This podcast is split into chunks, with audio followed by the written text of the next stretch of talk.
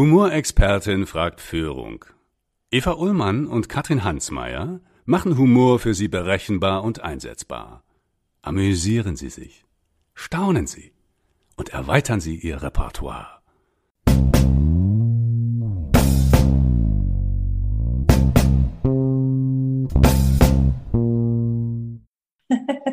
Also da geht's in der Geschichte darum, Markenbranding. Manche Marken sind ja richtig cool, wie Harley Davidson. Das ist ja keine Marke, sondern eher so ein Lebensgefühl ja auch, dass man dann sagt, hey, Montag bis Freitag bin ich Buchhalter und dann bist du auf dem Shopper ja, unterwegs Geist. und das ist halt das Gefühl von Freiheit und so, ne?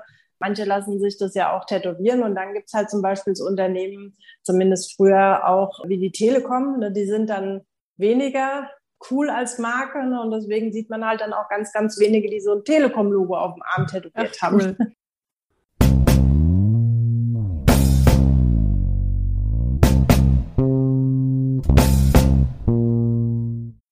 Vanessa Weber, ich freue mich ganz doll, dich heute im Gespräch äh, zu haben. Ich fange jetzt auch nicht wieder an mit dem Sie. Äh, wir, wir sind schon beim Du, haben uns beim Club 55 kennengelernt und ich finde dich eine ganz spannende Persönlichkeit.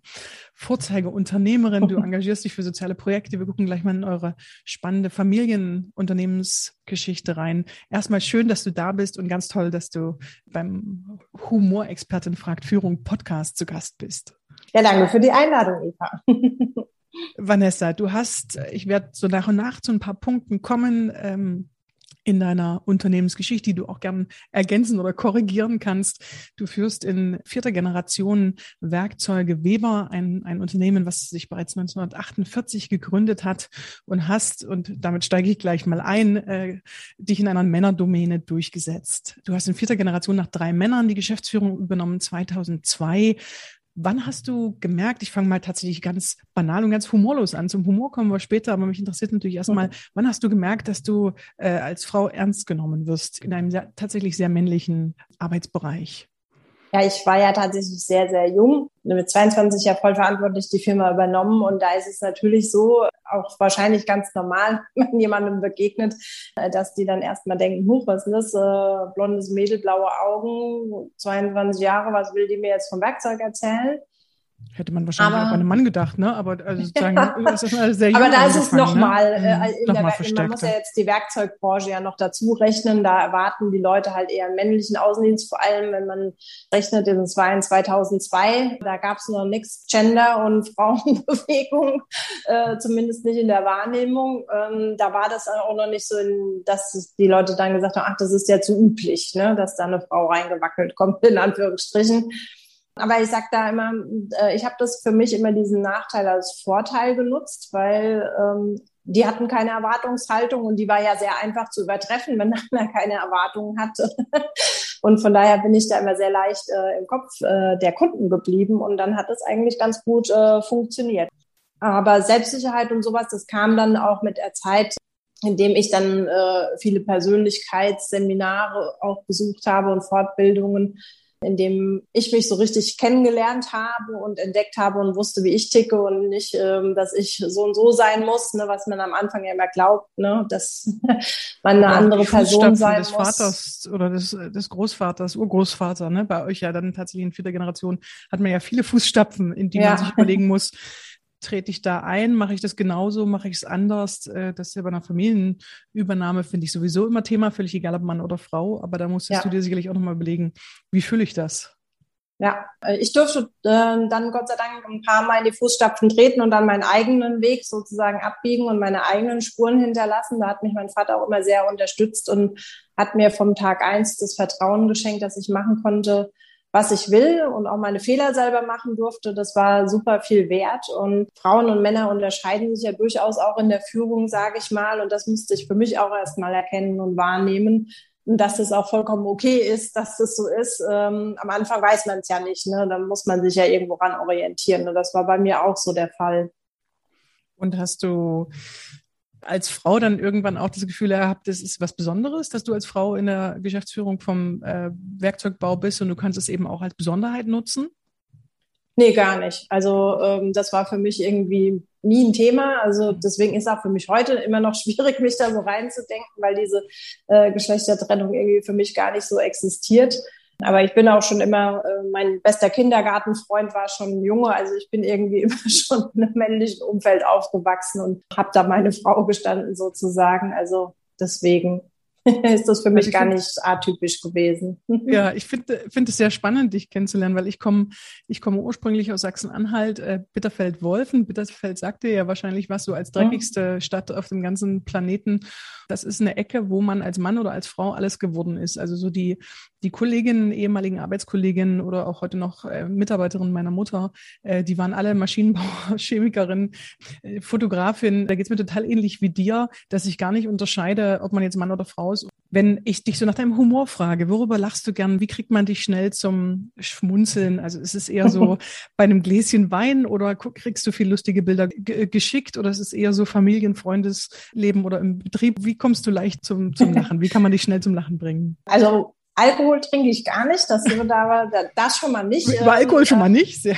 Ich nehme nehm mal genau. da die Sekttasche wieder weg. ja, genau. Äh, das ist dann schon, äh, kann schon sein, dass ich dann da lustig werde, weil ich eben nichts vertrage. Also ich bin dann schon vom halben Glas Sekt weg, deswegen dann vielleicht. Aber ähm, tatsächlich finde ich ähm, Insider-Humor irgendwie total witzig, ne? wenn man auch so im Freundes-, Familienkreis irgendwas hat, worüber kein anderer lachen kann, oder wenn man selber über äh, gewisse Sachen schmunzelt, ähm, vor allem wenn es irgendwelche Codewörter sind, die dann irgendwo mal fallen, die in einem anderen Kontext überhaupt nicht lustig sind. und tatsächlich ähm, bin ich schon auch so ein bisschen auf der schwarzen Humorschiene. Finde ich irgendwie witzig, auch wenn es mal blöd ist. Ne? Viele Sachen dachte man, ist ja heute alles ganz schlimm, wenn man irgendwie was sagt. Also wenn und, sozusagen äh, einer äh, zum anderen sagt, äh, du bist nicht kompetent und du antwortest, da haben wir ja schon was gemeinsam, äh, wäre das sozusagen so ein bisschen deine, de, deine Richtung, ein bisschen, bisschen schwärzer, ein bisschen zynischer.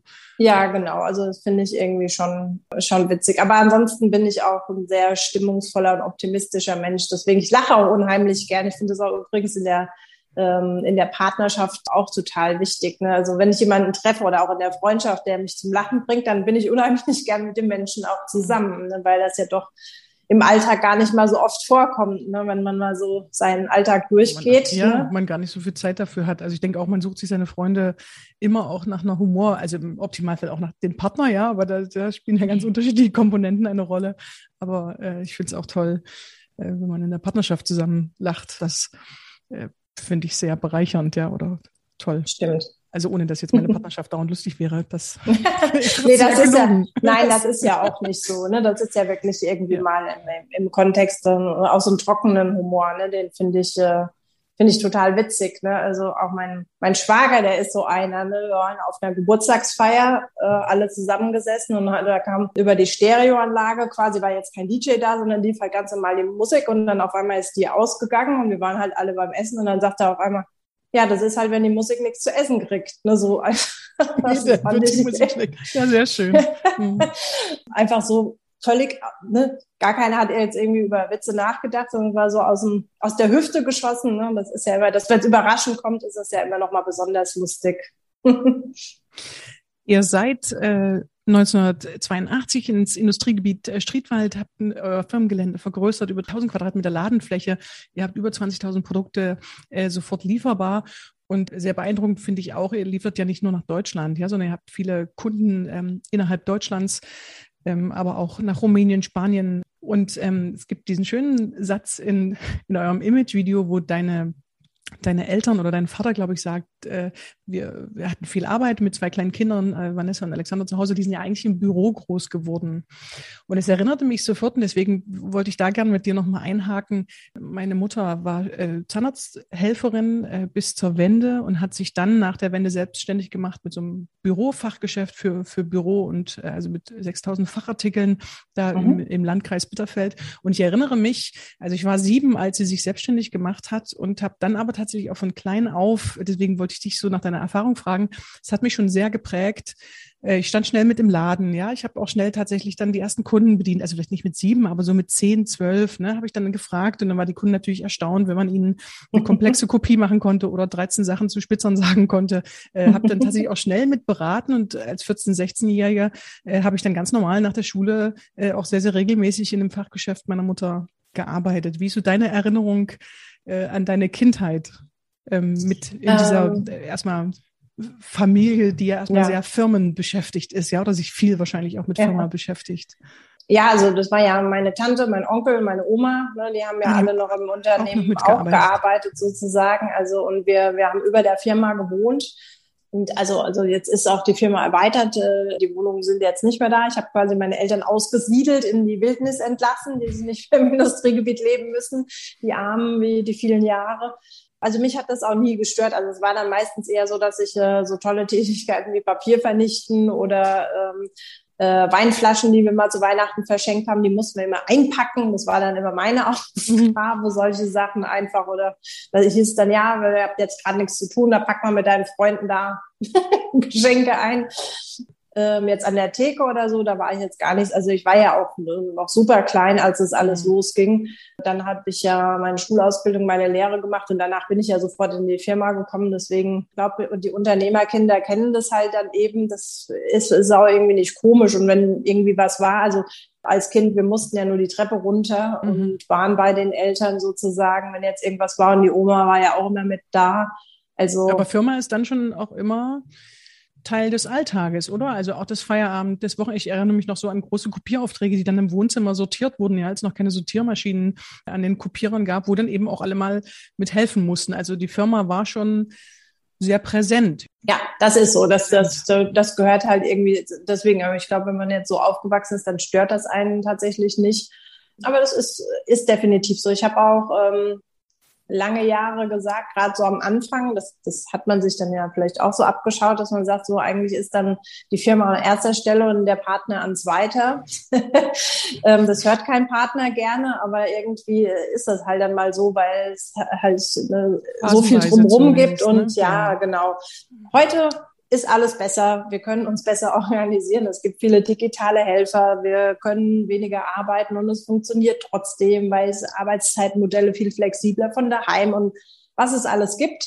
Das war früher ja weit nicht so flexibel. Ich glaube, äh, deswegen lässt sich heute sowas Familie und Beruf viel, viel besser miteinander mhm. vereinbaren äh, wie zur damaligen Zeit. Und dann hat das irgendwie so dazugehört. Aber auch, also ich kann mich nicht über meine Kindheit beschweren. Wir sind immer am Wochenende nach Gemünden gefahren. Das hat sich mein Vater und mein Onkel immer geteilt. Bis freitags äh, mittags arbeiten und ab zwölf bis Sonntagabend ging es dann auf den Campingplatz und im Wochenwechsel dann Samstagmittag. Also Samstag hatten wir auch das Geschäft offen bis Sonntag und dann waren wir da auch im Grünen und das war auch sehr schön und da waren wir mal raus aus der Firma. Obwohl ich mich noch erinnere, mein Vater ist auch schon immer so wie ich sehr technologieaffin.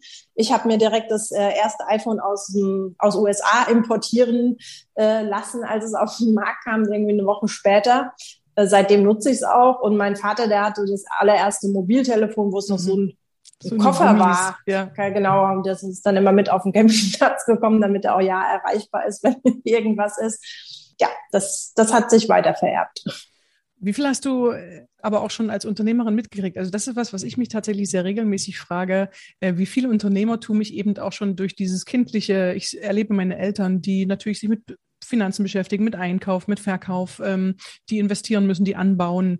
Wie viel hast du da schon als Kind gelernt? Weil du hast ja auch eben gesagt, als du mit 22 dann die Geschäftsführung übernommen hast, hattest du eben auch eine Unsicherheit, die natürlich größer geworden ist, wenn man es dann selber macht. Es geht mir als Leitung vom Humorinstitut, das habe ich ja auch mit äh, 25 gegründet. Und als ich so als Trainerin, ich habe auch sehr jung angefangen zu trainieren, mit 22 dann bei Bertelsmann vor 20 Druckerjungs stand mit meinem Anzügchen, ich süße kleine Blonde, ja, und hat dann so 20 Druckerjungs über 50, die auch noch nie in einem Kommunikationstraining waren. Da hatte ich schon auch eine große Unsicherheit. Aber wenn ich jetzt so rückwirkend gucke, denke ich, ich habe schon auch sehr früh ähm, Unternehmertum mitbekommen und ein paar Sachen sind bei mir vielleicht auch sehr gut gelungen die ich eben nicht nochmal in irgendeinem Unternehmerkurs äh, bei der IHK gelernt habe, sondern die ich von zu Hause aus mitbekommen hatte, auch wenn ich meinen eigenen Führungsstil sicher dann auch erst lernen musste, um selbstbewusster zu werden. Da schließe ich mich dir an, da ging es mir auch so. Ja, es ist so dieses vielbesagte Unternehmergehen. Also mein Bruder zum Beispiel ist ein ganz anderer Typ wie ich. Ne? Der, äh, der macht auch einen guten Job im Außendienst an der Beratung, aber wenn es jetzt ähm, auch darum geht, also wenn man ihn auch fragt, hast du da so richtig Bock, an die Front zu treten und die Verantwortung und für alle und den ganzen Kram, der da noch mit dranhängt, also man kommt nicht als Unternehmer auf die Welt, aber man hat äh, gewisse Eigenschaften, die sehr gut zu einem Unternehmer passen. Ne? Das Thema eben Neugier oder auch mutig sein, mal Sachen ausprobieren, ne? auch mal Gegenwind aushalten und so. Das ist ja eher in dem, wenn man so das Persönlichkeitsprofil anguckt, halt ein gewisser Typ, sage ich mal. Und andere sind halt wieder in anderen Sachen gut, ne? Die, die, die äh, Zahlen, Daten, Fakten orientierten, die sich wirklich bis ins Detail irgendwo reinarbeiten, zu denen ich nicht gehöre. Ne? Also ich krieg schon irgendwie, wenn ich eine einseitige Anleitung lesen muss, ist mir das schon zu viel. Das finde ich ganz, ganz furchtbar.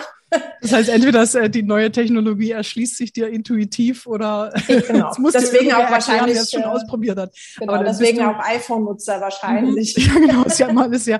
Das heißt aber, du bist schon der härtere Knochen, wenn ich mal so umgangssprachlich im Sinne von ähm, du hast auch mehr Schuss äh, fürs Unternehmertum, was du dann schnell gemerkt hast, dass du dich da auch reinwerfen kannst, gut und in diese Verantwortung reinwachsen möchtest.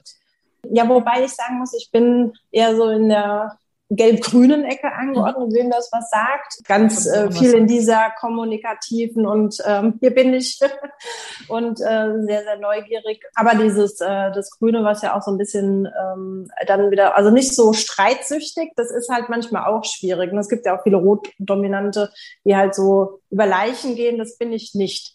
Also das ähm, ist auch manchmal ein bisschen schwierig tatsächlich in der Führung, harmoniebedürftige Führungskraft hat es nicht immer so leicht. Hat's nicht immer leicht an manchen Stellen, ja. Aber es muss man halt, also ich habe halt eben gemerkt, ich bin eben nicht die du, du, du mit erhobenem Zeigefinger und Schimpfe-Tante. Mein Vater, der hat es durchaus mal geschafft, dass er, wenn er laut war, auch dass die Nachbarn gehört haben, sage ich mal. Das habe ich auch mal probiert, aber das kann ich nicht. Ne? Also ich kann, kann keiner Fliege was zu Leide tun, leider. Ähm, das ist manchmal ein bisschen schwierig, mhm. das mit mir selber auszumachen, ne? wo andere sagen, Ne? Also Kannst deswegen ist es von, ihr seid ja ein Team von 15 Mitarbeitenden, ne? Im, im Moment sozusagen. 25, 25 genau, inzwischen schon. Ja. Ah ja, siehst du dann. Ja, genau. Das, äh, vom Imagefilm zu heute. Äh, ich hatte jetzt es ist einiges passiert, ja. Ist einiges passiert, das glaube ich auch. Ich habe jetzt ja. nicht genug, wann der äh, veröffentlicht wurde. Siehst du, so viel gerechnet habe ich dann nicht beim Angucken des Imagefilms. Das 25 Mitarbeitende, kannst du das dann gut delegieren oder nochmal auf andere Schultern verteilen, wenn du sagst, du bist eher der kreativ-kommunikative ähm, für die Jobs, wo du dann äh, das Schlägerdruck-Konnewitz brauchst, ähm, kannst du das dann gut auf die, auf die Mitarbeitenden äh, abgeben oder an jemanden abgeben? Ja, also wir werden? hatten das mal eine Zeit lang äh, versucht, aber tatsächlich ähm, mache ich das äh, alleine. Also ich glaube auch und ähm, davon bin ich schon fest überzeugt, wenn man ordentlich und gut argumentiert und auch sagt, warum was äh, nicht in Ordnung ist und ähm, das eben auch in, ich sag mal, wohlwollend und wertschätzend ähm, äh, rüberbringt, dann verstehen es schon auch die Mitarbeiter. Also ich bin da der festen Überzeugung, dass man das auch so mhm. hinkriegt. Wie gesagt, ohne dass man direkt dass man dann immer nochmal so nachprügeln muss, äh, sozusagen. Also ich äh, versuche zumindest weiterhin. Ne? Man, man wird sehen, wohin es mich bringt. Aber bisher bin ich damit ganz gut gefahren auch. Also von daher, ähm, die Mitarbeiter machen ja auch, äh, wenn Fehler passieren, die ja nie absichtlich. Ne? Sage ich auch immer allen Menschen, es geht ja keiner hin und sagt so, ich bin heute Morgen aufgestanden, jetzt reiße ich mal die Firma Loch rein, äh, habe ich heute richtig Bock drauf. Das ist ja eigentlich nicht der Fall. Also ja. das passiert ja meistens. Ja, ich bin, bin auch tatsächlich eher äh, gelb-grün von, von nach dem Insights-Modell. Ja und äh, merke schon an manchen Stellen, dass mir auch eine rote, also ich habe schon auch so rote Tendenzen, ne, aber ich bin tatsächlich mhm. bei weitem nicht so dominant wie äh, andere Geschäftsführungen oder Unternehmerkollegen. Äh, lerne von denen auch viel, aber führe eben auch meine Firma mit anderem Stil und das ist ja auch nicht unerfolgreich seit 15 Jahren. Also von daher, eben. Deswegen, ich glaube, da hat jeder so seine Stil Berechtigung. Finden, ne? mhm. Genau, jeder hat seine seine Berechtigung. Und äh, ich glaube, äh, du kannst auch ja dann nur richtig gut werden, wenn du dich nicht verstellst, ne? weil das Verstellen hat sich für mich immer unangenehm angefühlt. Und dann hatte ich dann Bauchschmerzen. Da habe ich dann gemerkt, nee, das klappt nicht. Das ist nicht so spaßig. Wenn ich jetzt nochmal auf äh, deinen Familienhumor raufschaue, ich weiß nicht, ob, äh, ob du das so beschreiben kannst, aber gibt es dann was, wo du sagst, äh, dein Vater, dein Urgroßvater, äh, deine Eltern, äh, deine Großeltern, gibt es Humor, der so weitergegeben? Habt ihr einen ähnlichen Humor oder unterscheidet ihr euch sehr im Humor in den Generationen der Firma? Mein Opa, da durfte ich ja leider nicht kennenlernen, der ist ja äh, schon sehr früh verstorben. Meine Oma und meine Tante, würde ich sagen, die haben schon so einen ähnlichen Humor, ähm, wie ich auch, auch mein Vater.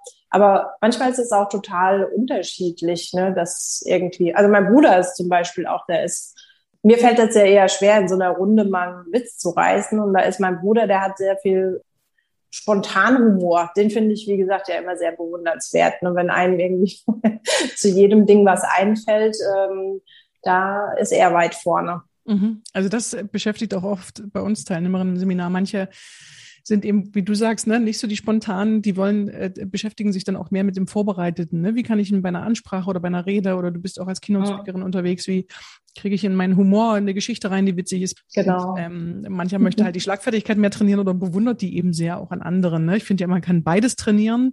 Ich finde das total beeindruckend, was du alles schaffst. Ja, du bist Xing-Spitzenwriterin äh, des Bundesministeriums für Wirtschaft, hat dich als Vorbildunternehmerin ausgezeichnet. Ich sehe dich auf den sozialen Medien dann, dann auch noch Bäume pflanzen. Also bist in sozialen Projekten engagiert. Und ich frage mich immer, äh, wann macht Vanessa das? Ja, jetzt hast du das äh, Buch Hashtag mal ehrlich auch noch geschrieben. Wie schaffst du das alles? A, zu managen? Also hast du ein gutes Zeitmanagement oder bist du Hermione Granger und weißt, wie du den Tag noch nutzen kannst? Und inwiefern hilft dir Humor auch immer wieder gut durchzuhalten? Also ich habe ja das Glück, dass ich vor, vor knapp viereinhalb Jahren eine halbe Weltreise gemacht habe, mich mal zweieinhalb Monate aus dem Unternehmen tatsächlich auch als Führungskraft, also, also auch als Chefin kann man das tun. Glauben immer viele gar nicht. Ich habe mich komplett vorbereitet, ein Jahr mit dem Team äh, aus dem Tagesgeschäft rausgezogen habe, weil wenn man so lange weg ist, dann kann, bleibt nichts liegen. Das geht nicht. Bin dann wiedergekommen und habe dann kein Tagesgeschäft mehr angenommen, auch tatsächlich, sondern wirklich nur noch am Unternehmen gearbeitet, eben was du ja schon sagtest, Außenkommunikation Kommunikation, Mitarbeiterführung und Innovation. Das sind meine drei Felder. Habe ja auch noch ein Startup gegründet mit meinem Verband zusammen. Und da habe ich natürlich tagsüber äh, den Rücken frei durch mein Team, einfach zu sagen, ich beschäftige mich mit den Sachen, wo ich auch richtig gut bin. Ich kümmere mich um die Mitarbeiter. Und das Thema Kommunikation, unsere neue Webseite geht heute an den Start. Ich freue mich, heute Abend wird sie endlich live geschaltet. Es war ein langer, äh, langer, langer, langer CI-Wechselprozess, Relaunch ja, halt aber auch das Thema Innovation, ne, das äh, begleitet mich eigentlich auch. Und dadurch kann ich das halt und natürlich auch mein soziales Engagement. Also ich habe quasi tagsüber Zeitblöcke, in denen ich das dann auch abarbeite. Aber ich arbeite auch schon immer viel im Netzwerk. Also ich gebe ja auch mal Dinge nach außen, mhm. ähm, die mich dann halt unterstützen in gewissen Sachen, weil alleine funktioniert es immer schwierig, bekanntlich. Ne? Ist damit dann auch der Erfolg gekommen? Also du hast das, finde ich auch wichtig zu sagen, euren Umsatz verfünffacht und äh, ihr seid ein Werkzeugspezialist, ähm, habt dann aber auch Arbeitsinseln, eine Fräsbank, äh, Betriebsausstattung. Also du hast tatsächlich auch euer, eure Produktpalette nochmal um einiges erweitert. Ist das dann aus dieser, sozusagen nach dieser Auszeit, die du hattest und dann sagen, ich nehme kein Tagesgeschäft mehr an, sondern ich gucke mir wirklich die Positionierung des Unternehmens an, war das dann da das Ergebnis? Nee, nee, das war tatsächlich vorher. Wir haben ähm, diese Umsatzverfünffachung kam, weil ich sehr früh ins E-Commerce-Business eingestiegen bin. Okay. Und das war schon vor äh, weit über zehn Jahren. Mhm. da haben andere Toll. manche, manche noch nicht eine Webseite gehabt. Manchmal diskutiert man ja heute in Zeiten von Corona noch, stellen die Leute fest, ach, E-Commerce gibt's ja. Ne? Ähm, ein Online-Shop, äh, genau, habe ich noch nie gehört. Das haben wir schon sehr früh gemacht. Also ich habe auch Gott sei Dank irgendwie so ein Näschen für Trends äh, irgendwie. Ich probiere auch da viel aus. ähm, ist auch nicht immer alles erfolgreich, aber mhm. wenn es dann mal ne, passt, dann rennt's auch. Und das war damals der Fall. Und die Betriebsanrichtung ist tatsächlich auch schon immer ein Zweig. Also wir statten große Betriebe, so hauptsächlich metallverarbeitende Industrie und den Mittelstand so, ähm, alle, die was mit Metall zu tun haben, planen wir die Einrichtung, auch Büros und so. Und das machen wir tatsächlich auch schon immer. Aber ich habe das nochmal so ein bisschen mehr in den Fokus gerückt. Also nach meiner Reise war tatsächlich dann ähm, so ein bisschen mehr Zeit auch für das soziale Engagement, was mir halt eben sehr, sehr wichtig ist. Kinder und Klima sozusagen, diese zwei Punkte sind es eben.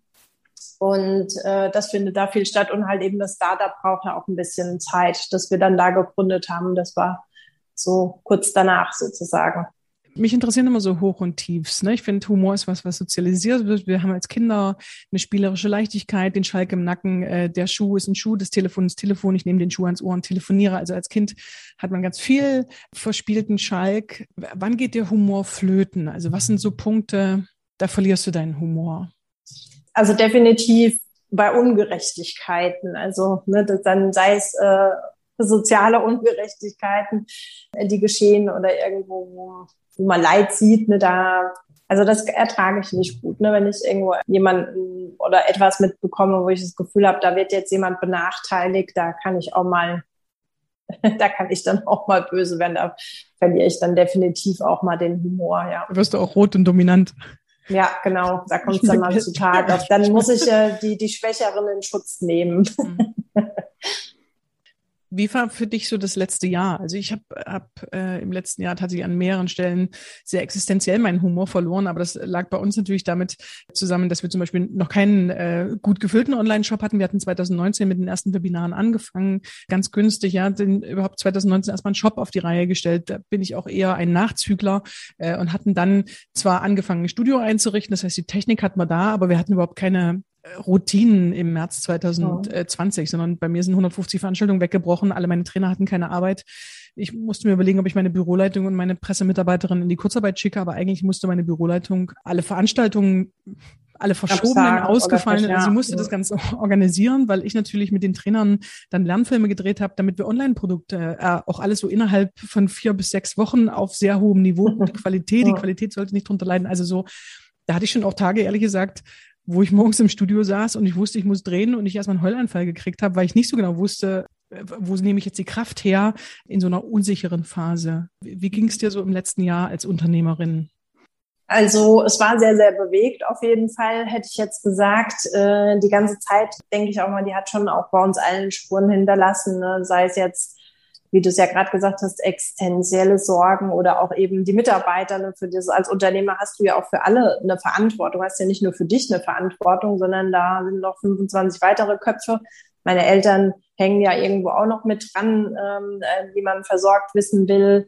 Das hat mich schon auch sehr belastet und ähm, vor allem hat mich äh, sehr belastet diese Unsicherheit. Also du konntest ja teilweise nur noch von einem auf den anderen Tag planen und also ich habe jetzt eh nie einen Fünfjahresplan gemacht. Mhm. Das fand ich schon immer doof, äh, sage ich mal. Also perspektivisch ein Jahr ist immer noch weit weg und da kann viel passieren. Aber trotzdem, du wusstest ja nicht, auf was sollst du dich jetzt einstellen, was passiert, wie schlimm ist dieses Virus wirklich, äh, was macht es jetzt mit dem Gesamtunternehmen, geht jetzt alles einen Bach runter oder was, ne? Also das war diese Unsicherheit, die hat mich total kirre gemacht und dann der ähm, soziale Kontaktentzug, das war für mich dann, also darin hat man hat ja dann so eine gewisse Routine in der Unsicherheit entwickelt, also mittlerweile kann ich ganz gut damit umgehen. Mhm. Ähm, aber dieser soziale Entzug, kein Netzwerk, keine Veranstaltungen und das ist als Geldpooler Mensch besonders schlimm. Dann wieder, das hat mir keine total mhm. gefehlt und auch äh, immer nur diese blöden Online-Vorträge, da saßen halt 600 Leute da vor dem Bildschirm und du quatschst halt trotzdem da nur in dein Handy rein kriegst kein Feedback zurück. Ne? Das oder muss also das, das Feedback ich, so, ich, das äh, finde ich auch, ne, man, man kann es ja übersetzen, ne, und so, ja, ja, sagen, schreibt mal alle ein Hallo rein. Also ich finde, man kriegt schon viel übersetzt, es ist trotzdem was anderes, wenn 600 ja. Leute in einem Raum sitzen mit der Energie ja. oder wenn man sie online hat. Es geht schon viel, genau. geht auch viel übersetzt, aber es geht genau. auch Sachen nicht zu übersetzen, ne. Ja, gerade das Lachen, ne, das fehlt ja dann, dann machst total. du irgendwie einen Gag und dann dann hörst du nur die Grille zirpen, weil natürlich das nicht zurückkommt. Stellst du dann vor, wie die Leute lachen. ja, genau. Und das ist halt irgendwie, also, und Gibt's das, so, äh, Gibt Fand ich schlimm. Ja, äh, äh, ich komme da gleich nochmal. Entschuldigung für ja. die Unterbrechung, ja, ja. aber weil du sagst, äh, gibt es so einen Gag oder eine Geschichte, wo du sagst, das baust du ein in den Vortrag, das benutzt du mit Absicht? Also da weißt du auch, es gibt recht häufig einen Lacher? Ja, tatsächlich.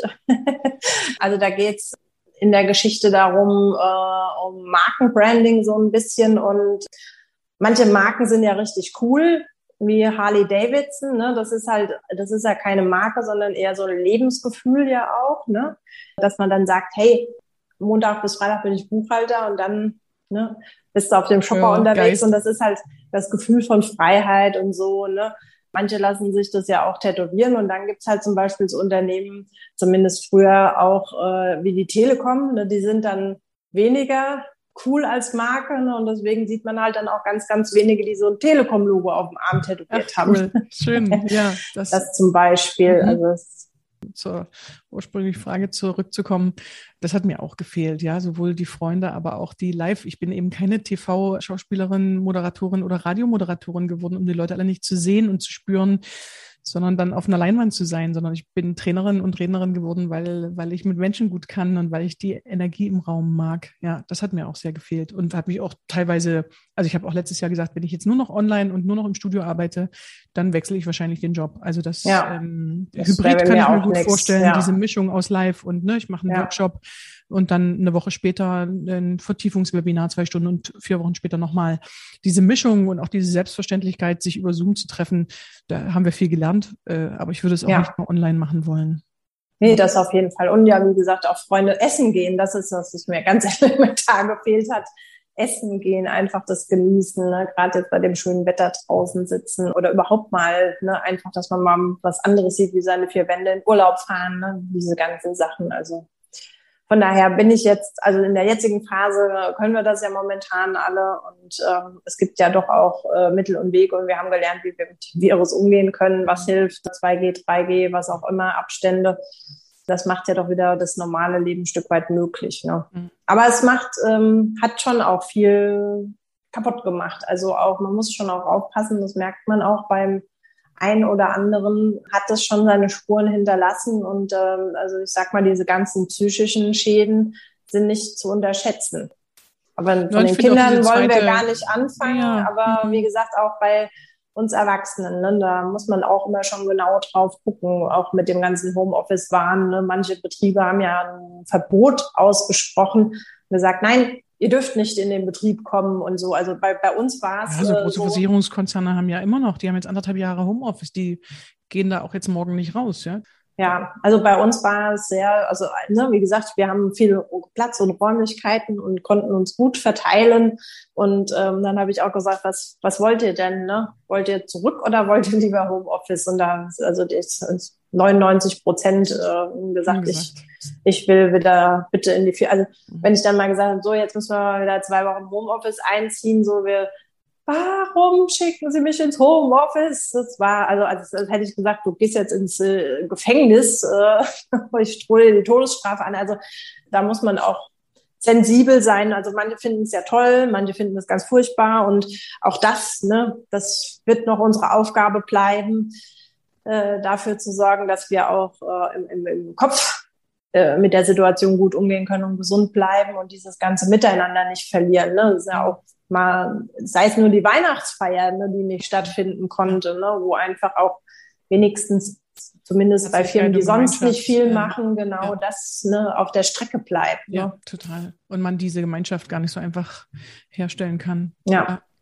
Ich würde gern noch mal Humor behalten, Humor haben, Humor vielleicht verlieren. Ich finde ja auch so diese typischen Krisen des Lebens, die ja jeder hat. Ne? Ich bin Jugendlicher und gehe in den Job und habe dann eine Unsicherheit. Ich äh, verliebe mich, äh, ich heirate vielleicht, ja, oder ich trenne mich. Also ich kann mich auch erinnern, dass so äh, Phasen, wo ich mich aus einer Beziehung äh, getrennt habe, ich dann so dachte, ich kann jetzt nicht in ein Humortraining gehen. Ja, ich weiß überhaupt nicht, wie ich das machen soll. Und dann man tag tatsächlich über das Sinnstiftende, über die Nützlichkeit der Arbeit, habe ich dann ganz schnell vergessen, äh, dass es mir so schlecht geht. Also ich habe auch über meine Arbeit oder auch über das Humortraining, also sich diesem Humor gezielt auszusetzen, auch wenn es einem schlecht geht, äh, weil man dann manchmal vergisst, dass es einem so schlecht geht. Aber du hast ja jetzt auch ein, zwei Generationen begleitet, äh, die deine Eltern sind auch, haben einen Job abgegeben. Ich finde Firmenübergabe immer, ne, dieses kann ich loslassen oder ich lasse nicht los oder ich komme doch noch jede Woche und mische mich doch noch in alles ein. Wenn eine eigene Firma auch so viel Zeit und Energie bedeutet und man dann da rausgeht, also man quasi in Rente geht, ist das ein Punkt, wo man Leichtigkeit verlieren kann? Oder bist du, bist du der Meinung, dass man da seinen Humor, seine Leichtigkeit, seine Freude eigentlich gut behalten kann, wenn man das abgibt, diese Verantwortung? Also ganz zu Anfang. Also von dir kannst du es ja noch nicht sagen, äh, ne? aber äh, ja, ja, von deinen Eltern kannst du es ja ähm, sagen, von dir. Äh, genau. Ja, aber dort dennoch äh, glaube ich, dieses Thema Abstand äh, können wir heute viel besser akzeptieren und umgehen. Es kommt aber auch ganz viel darauf an, welche Generation, also von der ersten zu zweiten ist es ganz hart für die erste Generation, also den Gründer abzugeben. Ne, da man da, das ist halt das Baby, das man auf die Welt gebracht hat. Von Generation zu Generation wird es leichter mit dem Abgeben. Dann kommen andere komplizierte Dinge, ne, je mehr Familien, Verworrenheiten und so dazu kommen, wird es dann da auf der an der Stelle äh, komplizierter. Und ähm, also ich habe auch das ganz viel auch oft auch erlebt, auch in der eigenen Familie tatsächlich. Rente, ganz starker Abbau, Tod. Also diese Aufgabe und das, wie gesagt, in den früheren Generationen noch viel schlimmer gewesen, so wenn dieses warum stehe ich täglich auf, sich über die Arbeit definiert hat und das auch sonst auch im Umfeld ganz oft erlebt. Rente weg, bumm, krank geworden, alles, ne? Sonst immer gesund. Wenn sich das stark über die Arbeit äh, definiert hat, der Sinn des Lebens, dann wird es schwer. Wenn man natürlich noch sinnstiftende Dinge außerhalb der Arbeit äh, tut, dann äh, geht das umso leichter. Und dann freut man sich ja auch, dass man wieder Zeit für die Hobbys hat oder was auch immer man halt hat, ne, gerne liest oder gärtnert oder reist oder was auch immer. Ich habe da schon früh gemerkt, ähm, ich habe ja auch so äh, Burnout-Tendenzen und wie gesagt jetzt zu Corona auch äh, Depressionsanzeichen gehabt sehr früh schon gemerkt, dass ich mich immer mal rausziehen muss. Und ich mache, äh, ich achte sehr viel auf meine Balance. Meine Schwester ist ja Anfang 2020 äh, plötzlich verstorben mit 49 und das hat mhm. bei mir nochmal äh, oh, äh, ganz viel äh, quasi so, dass ich mir gedacht habe, oh Gott, also die hatte keine Vorerkrankung, nichts, die ist mhm. einfach nicht mehr aufgewacht am nächsten Tag. Und äh, ja, ähm, ihr Neffe, der lebt jetzt auch bei uns, der ist okay. jetzt schon 19 aber trotzdem, das war natürlich ein ja, sehr einschneidendes, also ein sehr einschneidendes Erlebnis, einfach wo der Tod führt einem doch dann sehr klar vor Augen, dass ich mir dann auch gedacht habe, nee, also ich, ich, vielleicht nehme ich mir das jetzt doch mal raus, eben nicht mhm. bis äh, 17, 18, 19 Uhr zu arbeiten, sondern ich gehe, wenn die Sonne scheint, um 14 Uhr nach Hause. Und ähm, es ist auch so, dass man dann gar nicht denken muss, dass man da nichts arbeitet, weil was du ja gesagt hast, dieses Kreative am Schreibtisch mhm. kann ich nicht kreativ sein. Wenn ich bei mir im Garten sitze und gucke in die Natur, dann kann ich da viel besser kreativ ja, denken und dann kommen mir auch wieder Ideen für die Firma, wie wenn ich jetzt hier in meinen äh, vier Wänden sitze. Ne? Also das, äh, dieses Thema Balance und Ausgleich, deswegen habe ich ja auch diese Reise gemacht, weil ich gesagt habe, ich habe da keinen Bock, wenn ich 60, 65, was weiß ich, wie alt bin. Erstens mal weiß ich gar nicht, lebe ich da noch. Bin ich da noch gesund genug, äh, genau, nach Kanada zwei Monate Abenteuerurlaub ja. zu machen oder Südamerika genau. zu bereisen? Ja. Ja, und deswegen habe ich gesagt, nö, ich möchte das machen, bevor ich 40 bin, möchte ich eigentlich die ganze Welt bereisen. Das habe ich nicht ganz geschafft. Aber du bist Welt. schon weit gekommen. Dann kam Corona, genau, dann ging das nicht mehr. Dann haben die mir ein paar Länder weggestrichen. Aber deswegen, äh, und Reisen finde ich, ähm, Wann macht hast ja gemacht? auch 2019. 17 oder 16 schon. Aber Reisen öffnet ja auch, wenn man so das andere Leben sieht, andere Kulturen, dann nimmt man ja auch immer viel für sich mit, finde ich. Ne? Und da kann man ja auch auf jeder Sprache miteinander lachen, finde ich. Ich finde, äh, Humor ist was sehr Sprachliches, ne? so im, im Deutschen, im Englischen, im Spanischen. Aber ich finde, Humor ist auch äh, körpersprachlich was sehr Verbindendes, ja, komische Grimassen zu machen oder äh, oder einfach lustige Situationen, ja, äh, sowas, komische ne? Situationen, ja. die, die keiner Sprache bedürfen. Äh, das finde ich auch was sehr sehr Verbindendes. Ich meine, so einen nahen Verwandten auch äh, viel zu jung zu verlieren, ist ja wahrscheinlich auch was, was einen eher humorlos macht oder natürlich sehr betroffen. Ja, das ist äh, total verständlich. Wie, wie, wie bist du da? Wie hast du das gut durchgehalten? Wie hast du das gut ausgehalten? Also ich habe äh, erstens mal gelernt, ähm, weil vorher hatte ich total Hemmungen, jemand an, wenn mir jemand gesagt hat, jemand ist gestorben, dann habe ich so, ich muss weg. Mhm. Ich, ich weiß nicht, wie ich damit umgehen kann. Ich habe gar keine Ahnung, wie ich den jetzt ansprechen soll. Soll ich jetzt ein Beileid sagen? Soll ich nicht? Reiße ich den dann in Tränen und was weiß ich was? Also das war so für mich das erste Learning, dass mir das gut getan hat, wenn jemand gesagt hat, hey, das tut mir leid oder einfach einmal in den Arm genommen hat oder einfach so diese Beileidsbekundungen. Ne? Das, wie gesagt, das war vorher für mich total ein rotes Tuch und dann, das habe ich gemerkt, das, äh, das hat mir schon geholfen, dass einfach auch andere an einen denken in so einer Situation oder auch mitfühlen können. Ne? Ich habe auch dann wieder viel von Personen erfahren, die ich schon jahrelang kennen, die ähnliche schlimme Situationen mhm. hatten, die das mit sonst eigentlich mit keinem drüber geredet haben und dann sehr offene Gespräche geführt, was mir dann auch wieder so ein bisschen geholfen hat. Und das hatte aber auch unsere Trauerbegleiterin, die wir tatsächlich hatten, eine, die eine ganz tolle Trauerrede, auch so diese Beerdigungen vorzubereiten, war dann auch was, wo sie dann gesagt hat, das hilft, einmal diese Beerdigung und dann geht's dann schon besser, weil in dieser Zwischenphase ist ganz schlimm, dass man einfach dieses Jahr braucht. Also dieses Jahr, um wieder normal denken und leben zu können, ne? weil für viele denken, ja, Gott, im Jahr, da ist es doch schon längst wieder weg.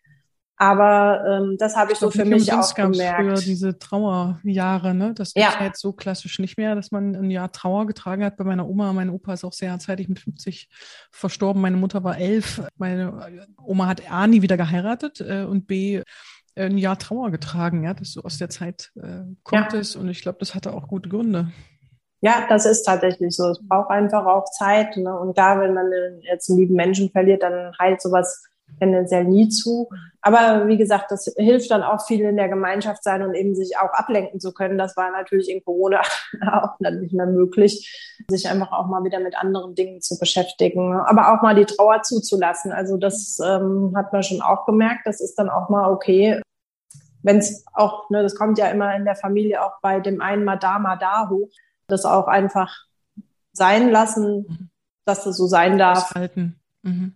Genau, und dann geht das auch. Ne? Also ich glaube, vergraben ist schwieriger, ne? wenn man versucht, die Situation so verdrängen.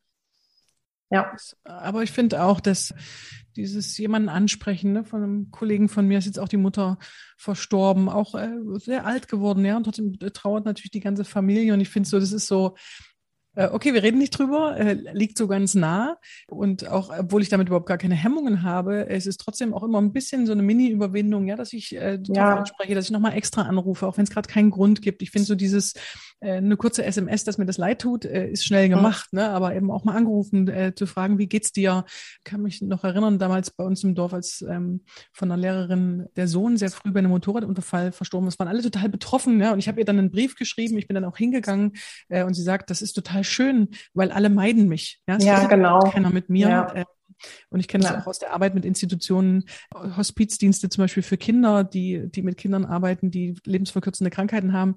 Da ist oft ein totales Thema, dass die Kinder so aus der Normalität, ne, die, äh, die Kita-Kinder spielen nicht mehr mit ihnen, die Schulkinder, äh, man kommt nicht mehr so hin. Ja, es hat, hat so eine große Betroffenheit und die Kinder werden so aus dem Alltag, äh, verschwinden so aus dem Alltag, obwohl sie da eigentlich so beteiligt werden wollen und man ja normal ja. am Lebensalltag teilnehmen möchte. Ja, das ist, glaube ich, auch so ein wichtiger Punkt, da so ein bisschen Werbung in Anführungsstrichen dafür und dazu zu werben, dass man eben genau das nicht tut, mhm. ne? sondern möglichst alles noch aufrechterhält, wie es einfach ist und wie gesagt auch die Leute anspricht. Ja. Das heißt aber, du traust dich auch mehr jetzt wahrscheinlich, weil ja, also ich habe ja gemerkt auf der anderen Seite, dass es gut tut. Wie gesagt, vorher, angesprochen ich glaube, das liegt auch ganz oft daran, wenn man so eine Situation noch nicht hatte, dass man da auch nicht genau weiß, wie gehe ich denn damit um, wie ging es mir in so einer Situation. Ne? Das ist ja wie mit allem, ne? was wir schon mal erlebt haben, können wir viel besser einordnen und können damit anders umgehen und haben eine ganz andere so Souveränität zu dem Thema wie etwas, was wir zum allerersten Mal machen oder noch gar nicht erlebt haben oder nur aus Erzählungen kennen. Ne? Das es gibt, es gibt nochmal eine andere Tiefe natürlich, ne? Das denke ich ja. auch. Ich habe einen Bruder, der eine psychische Erkrankung hat. Ist jetzt nicht der Grund für meine Arbeit, aber es beeinflusst natürlich meine Arbeit und mein, meine Persönlichkeit und prägt mich natürlich und habe ich erstmal viel weniger Berührungs Ängste, äh, wenn mir das jemand erzählt, ne? oder ich das bei, bei Freunden treffe, ja. Ähm, ich habe Sozialpädagogik und Medizin studiert und habe tatsächlich schon sehr früh mit Humorvorträgen dann nach meiner Diplomarbeit in der Klinik angefangen. Und ich habe ganz schnell, da war ich aber auch erst 22, 23, gedacht, darf man Humor eigentlich bis zum Lebensende haben? Also Humor und Lebensende war so ein Thema, wo ich dachte, kann ich jetzt überhaupt noch nicht vor Ärzten, vor Medizinern und vor Pflegekräften äh, sagen, Humor und Lebensende? Ich mache mal einen Vortrag, ja. Also ich hatte ja. Lust drauf, aber ich dachte irgendwie, was willst du mit 20 Jahren äh, irgendjemand was zu Lebensende erzählen. Aber es ist schon seit 20 Jahren eigentlich ein Thema, was mich so als Frage beschäftigt. Ne? Jetzt habe ich natürlich mit 40, mit 42 auch ein anderes Standing. Vor Pflegekräften oder auch in Hospizen bin ich auch immer mal unterwegs. Ich bin ja viel in Unternehmen und da geht es ja immer um den Humor zu Lebzeiten, Humor im Vertrieb. Ne? Wie könnt ihr den Werkzeugbau, wie könnt ihr besser verkaufen? Wie macht ihr mehr Umsatz? Äh, was ist Humor im Marketing? Wie mache ich, eine, wie mache ich auf mich als Unternehmen aufmerksam? Also es geht immer um den Humor mitten im Leben bei den meisten unserer Kunden äh, und manchmal auch um Humor am Lebensende. Ne? Der Zahnarzt äh, hinterlässt eine schmerzhafte Lücke, der Musiker geht flöten. Also wo ähm, ich muss mit Hospizen oft gucke in der Sterbebegleitung. Dieses gemeinsame Lachen macht es auch sehr tröstlich. Ja, dieses ist ja schon eine krasse Verabredung, die wir da haben. Schon wenn wenn ich es bei Geschwistern erlebe oder bei Eltern, aber auch wir haben die Verabredung ja irgendwann und das ist natürlich was, was Angst macht und wie viel Humor darf da sein? Montag habe ich zum Beispiel einen Kita-Leitungskongress, jetzt haben wir im Team gerade geguckt, wenn der Musiker flöten geht und die Putzfrau macht sich aus dem Staub, was ist dann eine Kita-Leitung oder die Kita-Fachkraft? Ja, gibt die den äh, Breilöffel ab, bastelt die zum letzten Mal eine Laterne, sagt die Gott, gib jetzt Satan sein Spielzeug zurück. Also so diese, was steht denn auf deinem Grabstein? Ja, wer hat die Party eigentlich organisiert? Also darf ich das mal denken, völlig egal, ob ich es dann nachher tatsächlich mache oder nachher so betroffen bin für den Angehörigen, dass ich das nicht mache mit dem lustigen Grabstein. Aber ich finde es so tröstlich, über was nachzudenken, was uns ja irgendwann alle trifft. Ja. Ich glaube auch, dass, äh, ne, dass dann viele lieber sagen, deswegen gibt es ja auch Klinik-Clowns. Ne? Das ist ja erwiesenermaßen äh, auch so, dass Humor zur Besserung beiträgt, auch zur gesundheitlichen. Und das finde ich auch wichtig. Ich finde auch übrigens nicht nur in Bezug auf Humor oder Sterbende, sondern auch generell zum Beispiel auch bei Prominenten, wenn man da mal mit irgendwem zu tun hat, wenn man da so hingeht und sagt, ach Gott, jetzt treffe ich den und den und so, wenn du den, ey, Servus, äh, ich bin's, ne? Also als normalen Mensch behandelt werden, das ist egal, ob, äh, ne, oder auch wenn wir über Inklusion reden oder was auch immer, manchmal auch Kinder, ne? Manchmal mhm. nervt mich das auch, wenn da einer, hey, tutzi, tutzi, du. Und mhm. ähm, in unseren Akademien, wir arbeiten ja mit Kindern von neun, acht, neun Jahren bis äh, 13 Jahre und bilden die zu dem Thema Klima aus und machen die aber auch rhetorisch fit.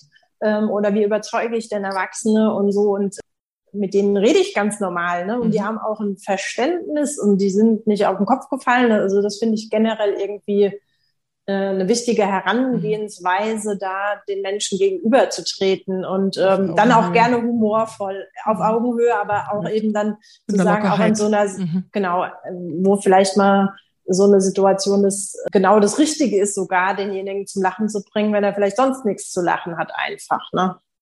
Für welche Akademie machst du das? Und vielleicht kannst du noch zwei Sätze zu deinem sozialen genau. Engagement sagen. Das haben wir jetzt noch ja, gar nicht klar. in den Fokus gerückt. Gerne, gerne. Also ich habe äh, fange vielleicht mal hinten an sozusagen. Also ich habe jetzt auch aufgrund meiner Schwester dann gesagt, was ist eigentlich, was will ich denn hinterlassen, wenn ich jetzt auf einmal weg wäre, was, was soll dann sein?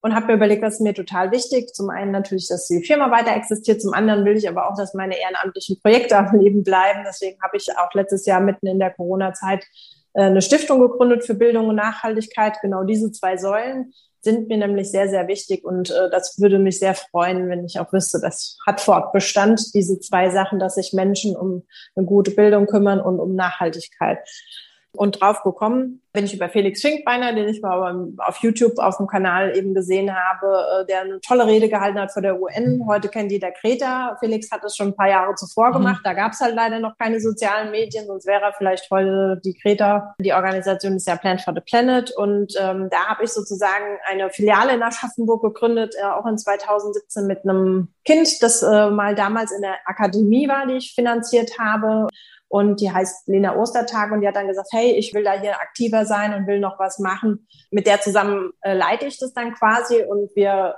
sammeln Spenden.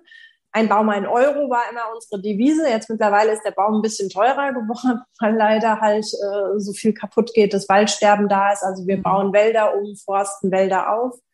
Und genau, das Geld sammeln wir ein und pflanzen dann damit. Da mache ich einmal im Jahr immer eine ganz große Baumpflanzaktion. Ja, das läuft auch ganz gut. Mittlerweile läuft man bei Firmen auch offene Türen ein, weil die sagen, hey, ist cool, ist eine Nachhaltigkeitsgeschichte. Das halt immer zweigleisig, also weitere Kinder ausbilden. Ne, wir haben jetzt schon über 330 Kinder zu dem Thema ausgebildet, die ja dann mhm. Botschafter sind und dann wieder auch an Erwachsene herantreten. Genau, und dann halt eben die Bäume tatsächlich auch pflanzen. Ne? Wenn das jetzt unsere Hörerinnen und Hörer, kann man sich auch quasi in, in vielen Städten, also nicht nur in Aschaffenburg, sondern kann man sich auch in vielen Städten engagieren und mitmachen. Genau, genau. Das ist ja ein, quasi ein globales Netzwerk sogar.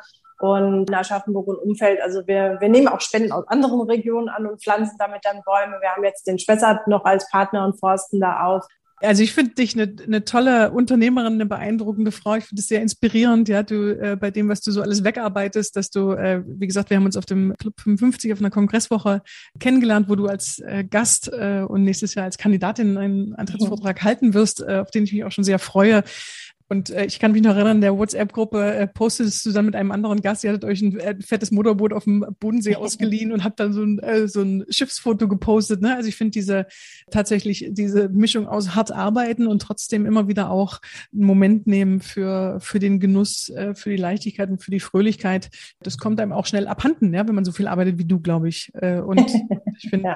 da immer wieder drauf darauf zu achten äh, oder sie sich irgendwo herzuholen, ne? weil du sagst, du, du achtest so auf die Ausgeglichenheit, finde ich auch ähm, die Leichtigkeit immer wieder reinzulassen. Und äh, bei aller Arbeit oder allem Erfolg ist es ja auch, wenn man so viele Texte schreibt wie du auf Xing und ich glaube auf LinkedIn bist du auch äh, sehr fleißig ne? mit den regelmäßigen mhm. Texten oder Buchschreiben, dann noch Geschäftsführung. Also ich finde so, wenn man dann viel macht, dann ist man auch permanent im Abarbeiten. Also ich finde es gar nicht so leicht, dann immer wieder durchzuatmen, äh, die Sonne zu genießen, Zeitblöcke einzubauen, wo ich sage, da mache ich nichts, dann nehme ich auch keinen Termin an, damit eben wieder auch gute Ideen kommen können und äh, man immer wieder auch in die dieses Langsame kommt. Ja, ich finde, wenn man eine schnelle Taktung hat, ist es auch sehr verführerisch, bei dieser schnellen Taktung zu bleiben. Und wie du sagst, dann ist man schnell im Burnout oder dann ist man schnell einfach nur in einer schnellen Taktung. Ja, genau, genau. Deswegen, das ist unheimlich wichtig und deswegen wünsche ich das jedem, der uns dazuhört, auch diesen Reminder immer zu nehmen. Ne? Vielleicht hört man es gerade irgendwo und sagt, so jetzt nehme ich mir mal die Zeit und dann passt das auch wieder gut rein. Vanessa Weber, Geschäftsführerin vom Werkzeugbau Weber Aschaffenburg, äh, dort eine große, äh, sozusagen einen großen Abverkauf, ein Laden, äh, das äh, sehr sympathisch fand ich in eurem Imagefilm, nämlich noch ein letztes Mal zurückkomme, als einer deiner Mitarbeiter sagte, na eigentlich ist das ja hier wirklich auch ein bisschen wie Männerspielzeug, ja, es ist ein großer Männerspielzeugladen, schon deswegen bin ich gern hier, das mag ich zum Beispiel ja auch an dem Marketing von Hornbach zum Beispiel, ne, dass sie, sie machen das ganz emotional, sie machen es aber auch humorvoll und dieses wir spielen, aber wir spielen halt für Erwachsene. Also so, äh, und trotzdem nehmen wir es nicht zu schwer. Ja, packe ein Projekt an, mach es zu deinem eigenen Projekt und trotzdem haben sie auch immer wieder so eine, so ein verspieltes Marketing. Also über den Werkzeugspielkasten, äh, über den Spielzeugladen für Männer musste ich schon auch sehr lachen, weil bei aller Ernsthaftigkeit und bei aller Produkt, äh, bei einem Produktanspruch, den ihr habt, ähm, sowas was Fröhliches da auch reinkam. Ja, genau. da steht auch übrigens ähm, tatsächlich, Humor ist auch in unseren Werten verankert. Also wir haben ja so zwölf Werte uns gesetzt, wie wollen wir denn sein? Und äh, das, das habt nicht ich vorgegeben, sondern das, das Team. Habt ihr als Mannschaft, als Team ja, euch genau. erarbeitet. Und ähm, da ist Humor, humorvoll sein tatsächlich auch äh, eins in unseren Werten. Und ist es schon auch so, dass dann einer aus eurem Team mal sagt, mir ist es jetzt gerade zu wenig Humor oder wir brauchen wieder ein bisschen Humor oder wir müssen mal durchatmen können? Ja, genau, das kommt im Alltag eher weniger vor. Also in dem Workshop kam es halt eben raus, ich äh, erinnere immer mal an unsere Werte, dass ich dann zusammenschreibe und dann sage, guck mal, der ist jetzt und jetzt können wir das ja auch mal mit ein bisschen Leichtigkeit nehmen oder mal ein bisschen drüber machen oder wie auch immer. Also auch da wird er immer nicht unter die Gürtellinie natürlich, äh, sondern wertschätzend. Aber ich finde das äh, schon wichtig. Aber es ist jetzt nicht so, dass im Alltag einer sagt, so, jetzt haben wir aber zu wenig Humor oder wir haben jetzt zu wenig Wertschätzung oder wie auch immer. Das ist ja etwas, äh, wo auch durch die gelebte Praxis einfach kommt. Also ja. was dann ja nur funktioniert ist, selbst wenn man merkt, die anderen haben keinen Humor, dass ich sie eben dazu einlade. Ich kann ja schlecht sagen, Leute, in unseren ja, Werten ja. steht Humor, jetzt seid mal wieder ein bisschen humorvoller. Also dieses Beauftragen, ne, in den Vertrag schreiben. Ich, ich kann die Leute nicht, ja, eben auch nicht zwingen, ich mache noch mal kurz Werbung für dein Buch, ja, Hashtag mal ehrlich. Vanessa, du hast äh, verschiedene Unternehmergeschichten, Eindrücke aus dem Alltag niedergeschrieben. Ne? Die Idee hinter dem Buch kam mit diesen 52 Impulsen, weil es tatsächlich immer Kurzgeschichten sind, zwei, drei, vier Seiten lang nur. Für jede Woche einen Impuls, ähm, den ich zu verschiedenen Themen haben kann. Und es soll tatsächlich nicht so ein Buch sein, was ich auf einen Rutsch durchlese, was tatsächlich viele gemacht haben, aber eigentlich eher der Gedanke, das liegt bei mir am Schreibtisch oder ich nehme das mal mit. Ich lese jede Woche einen Impuls. Ja, ja, genau. Mhm. Und äh, oder einfach, wenn ich ein Thema habe, ne, wir haben äh, Thema Marketing, Vertrieb, wir haben Innovation, wir haben Unternehmergedanken, da schreibe ich auch diese offenen, ehrlichen Sachen, wo sich viele Leute wiederfinden können. Oder auch soziales Engagement, wie gehe ich da in die Kommunikation? Und und und was kann ich tun?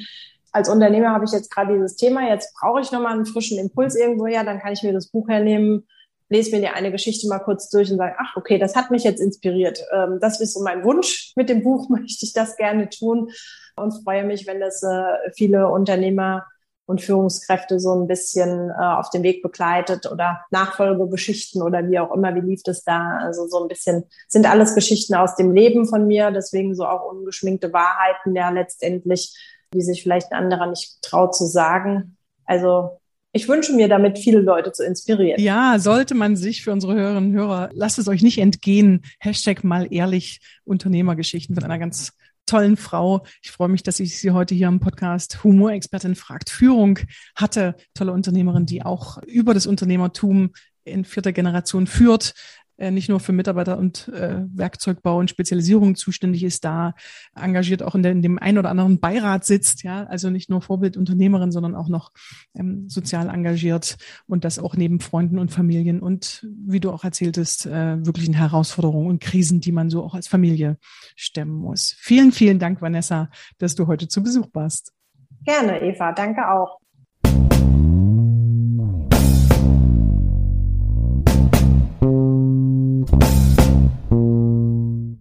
Humorexpertin fragt Führung. Eva Ullmann und Katrin Hansmeier machen Humor für Sie berechenbar und einsetzbar. Amüsieren Sie sich, staunen Sie und erweitern Sie Ihr Repertoire.